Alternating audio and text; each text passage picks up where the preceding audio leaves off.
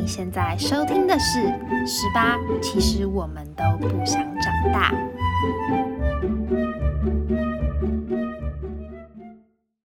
各位听众朋友们，大家好，今天是青春经验谈的第二集。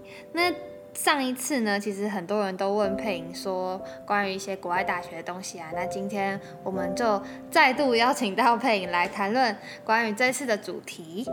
欢迎佩莹，Hello，大家好。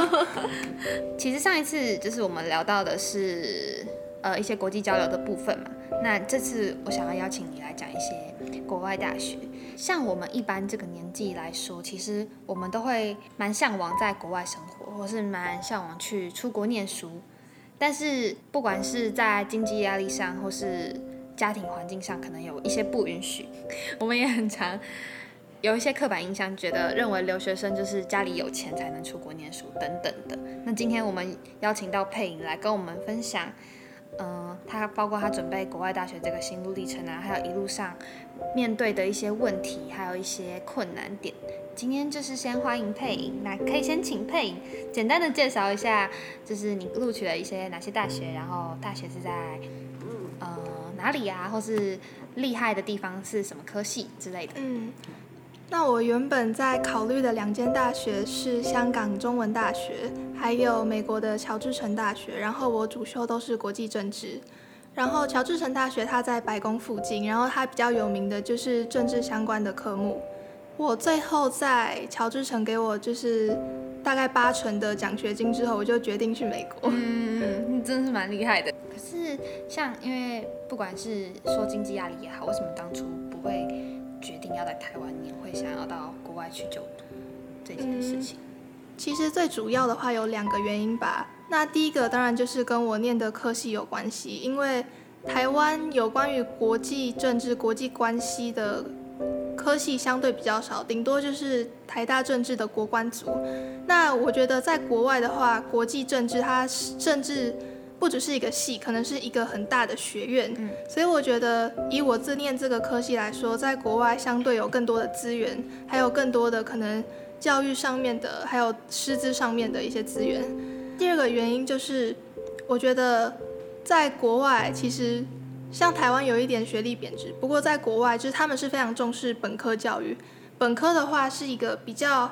完整的高等教育体制，还有博雅体制教育的这个方向，而且你在大学念四年就可以体验比较多，可能大家所听过的一些美国大学的活动，包括社团啊、兄弟会、姐妹会，还有一些可能学院制的住宿啊，然后跟同学的关系也会比较紧密。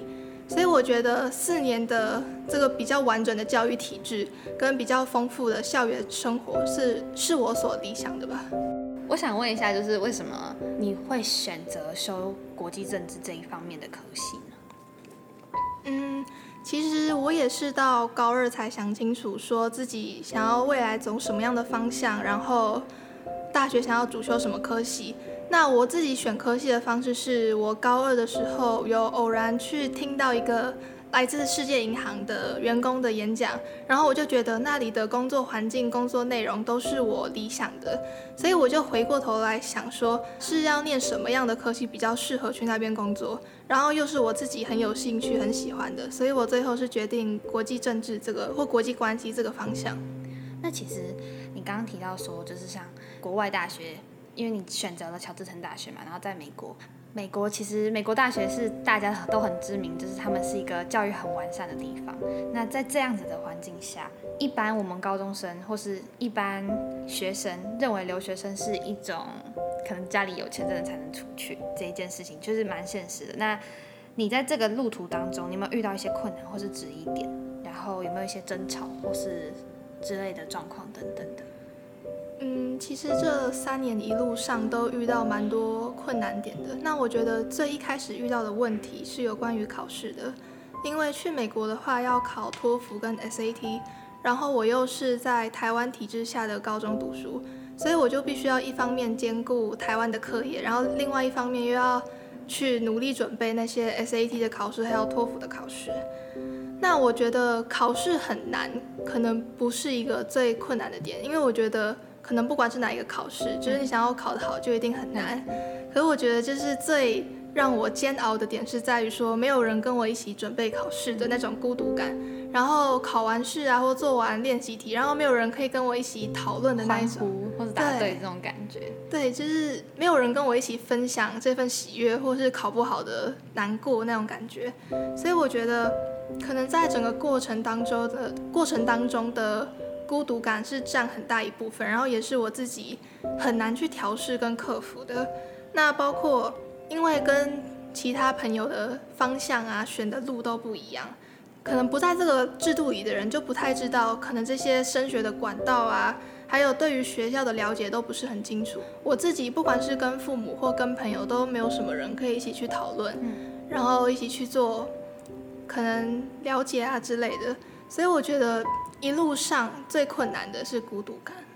感觉听得出来，就是你当初是真的花了很大的勇气去决定这一件事情，看得出来。还有跟你相处这三年，感觉就出来，就是你完全是把学测放一边，就是完全我就是读 SAT，我是读 ACT 这个状态去念，呃，去考国外的大学这件事情。这一路上，你刚刚讲到，其实呃，给你的困难点。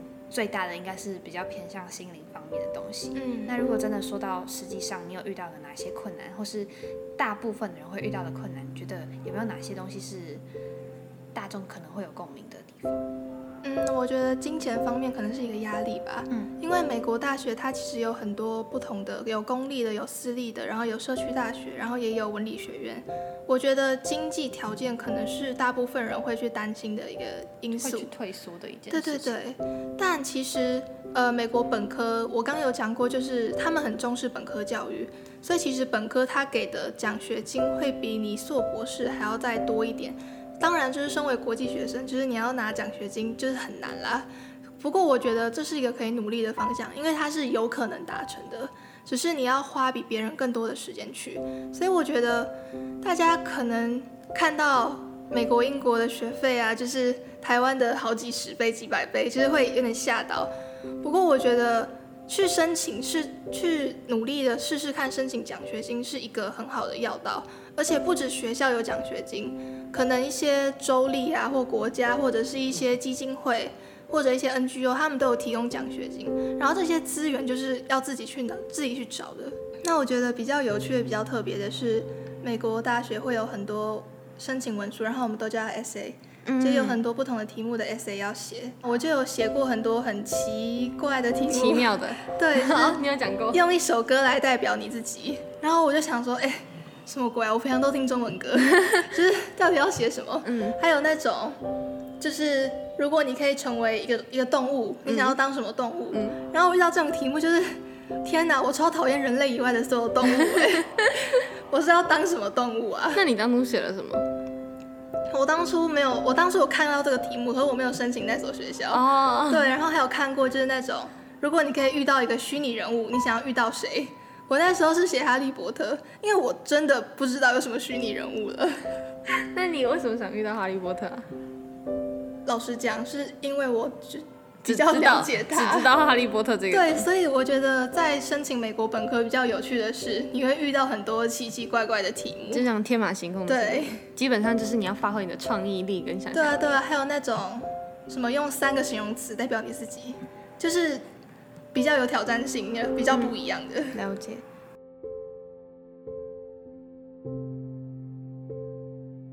嗯，上次在匿名，然后也有一些人问我，说我大概准备了多久，然后包括从申请到有结果。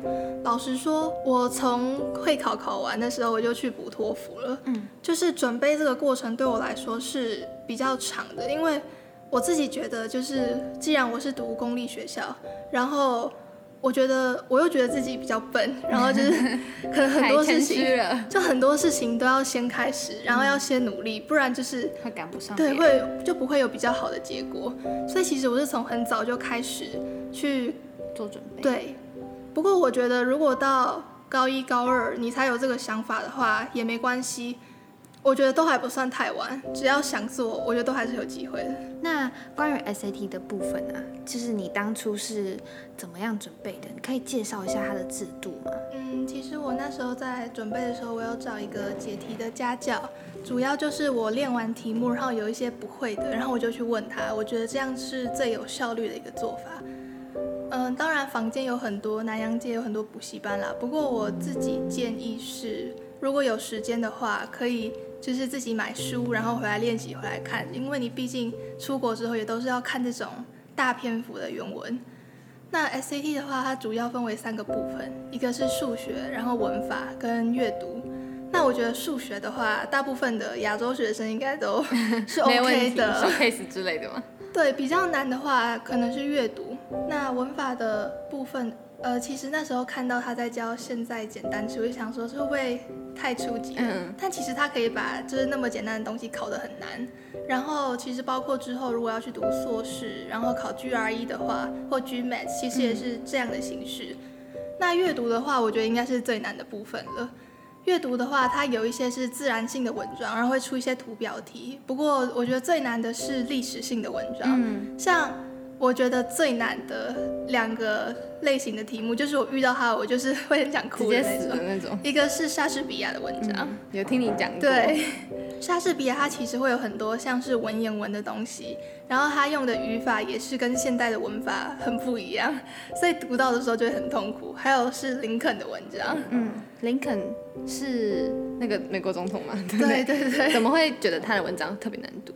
林肯那时候他是要说服南方的州。去同意就是废除黑奴的制度，所以他的语法还有他的演讲稿都是要很有说服力的。嗯。可是你读一读，你就会觉得，哎，他他是不是就是好像他好像就是蛮支持黑奴，就是读一读会觉得他的说服力是用一种可能先去附和对方，然后接着再婉转的让对方改变心意的那种感觉。只是你读的时候就会很混乱，想说，哎，这是看出那种背后的意涵的那种感觉。对。哦，所以跟我们一般先认知的那个状态是不太一样的。嗯，所以不仅是林肯的文章很真的很难。那刚刚有提到说你面对自己准备 SAT 的这种孤独感，因为我就我看到的是大家在准备学车的过程中，你是一个人独自在面对 SAT 这件事情。那你当初是怎么平衡这样的状态？因为毕竟外在的大家都在一起努力拼着学车，可是你比较像是自己一个人在准备这个。呃，考试的过程，一开始的时候，高三上学期的时候，那一段有一段时间是真的压力很大，然后也都睡不太着，然后也会怀疑自己的选择到底是不是对的，也会开始想说，是不是我的选择执着什么？对对对，是不是我的选择是错的？是不是就是不要那么要求自己一定要考到那么高的分数啊？等等等。那其实我有试过很多方法，就是。我有到医院去开一些安眠药啊，只是后来我觉得没什么用，然后我也我最后是到辅导室的咨商室，然后跟辅导老师就是好好的聊一聊。那么其实我觉得最大可以让我去克服孤独感这件事情，就是去改变我的心态。既然我自己选择一条与别人不一样的路，那孤独感就是我的成本，是我要去克服它的事。而且往好处想，就是我身边还是有很多朋友，虽然他们跟我做着不一样的事，可是他们很支持我，他们也很支持我的梦想。他们会在我需要帮助的时候给我一个拥抱，虽然他们不能跟我一起讨论题目啊，讨论学校的申请文文书，但是他们可以在我很累的时候，就是带我去吃饼。嗯我觉得，我觉得有他们的陪伴，其实。我应该很知足，我应该去感谢那些一直陪伴在我身边的人，所以我觉得换了一种心态，我反而就比较释怀一点。所以反倒是在这先前，你可能有一些心理上的压力，然后你是透过转换另外一种看事情的角度，嗯，去让自己释怀。对。那今年其实比较特别嘛，然后美国现在目前疫情其实也蛮严重的，面对这样子的问题，你们。决定今年出国吗？还是有一些其他的打算？嗯，我打算 gap year，就是先休学一年。